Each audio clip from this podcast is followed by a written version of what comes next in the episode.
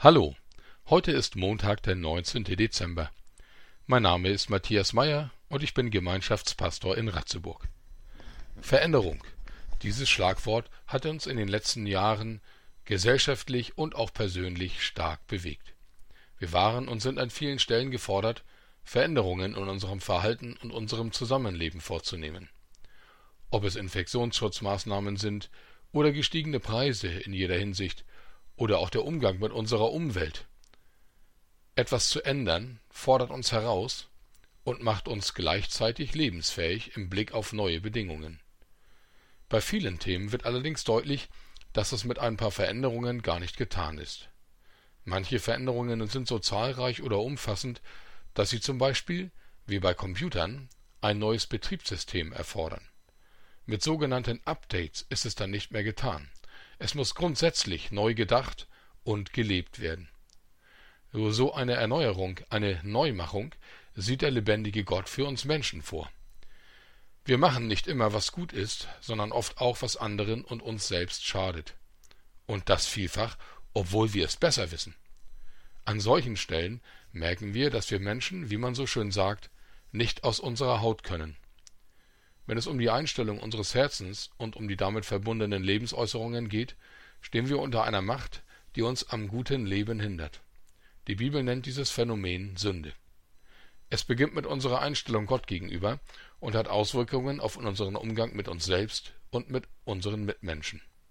In der Bibel ist davon die Rede, dass wir eine Neumachung brauchen als Menschen. Wer im Glauben an Jesus Christus in die Lebensgemeinschaft mit Gott eintaucht, wird mit dem Heiligen Geist beschenkt, der sorgt für diese Erneuerung. Wir lesen im zweiten Korintherbrief, Kapitel 5, Vers 17, Ist jemand in Christus, so ist er eine neue Kreatur. Das Alte ist vergangen, siehe, Neues ist geworden. Ich wiederhole, ist jemand in Christus, so ist er neu, eine neue Kreatur, also Schöpfung. Das Alte ist vergangen, siehe, Neues ist geworden. Nun habe ich in den gut 30 Jahren, in denen ich jetzt mit Jesus lebe, schon oft die Frage gehabt, wenn ich ein neuer Mensch bin, wie kommt es dann, dass alte Gewohnheiten so leicht durchbrechen können? Immer wieder entdecke ich, dass ich nach dem alten Muster im Misstrauen gegen Gott denke, fühle, rede, will und handle. Nach dem, was ich in der Bibel lese, gibt es zwei Aspekte zu beachten. Erstens, Gott hat mich in eine neue Existenz versetzt. Mein Lebenselement ist nicht mehr das, was ich selbst schaffe, leiste und zu Wege bringe. Christus ist für uns gestorben und auferstanden. Im Glauben an ihn bin ich in Christus. Aber zweitens, ich bin noch nicht im Himmel. In dieser Welt kann uns der Hang zum Leben ohne Gott noch anfallen. Die entscheidende Frage für meine Lebensgestaltung ist, wohin richte ich den Blick meines Herzens? Woran orientiere ich mich? Der Theologieprofessor Hans-Joachim Eckstein hat es einmal so formuliert: Das Neue an der neuen Kreatur ist der Christus in mir. Ich wiederhole, das Neue an der neuen Kreatur ist der Christus in mir.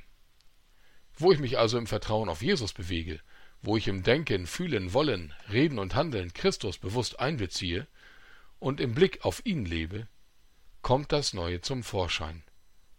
Wo ich ihn ausklammere, sind sofort die alten Kräfte am Werk.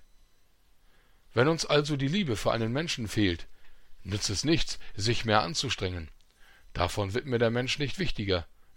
Nur ich werde dabei immer wichtiger, weil ich mich um mich selbst drehe und um das, was mir fehlt. In der neuen Existenz mit Jesus leben heißt hier, ich frage danach, wie Jesus den Menschen sieht.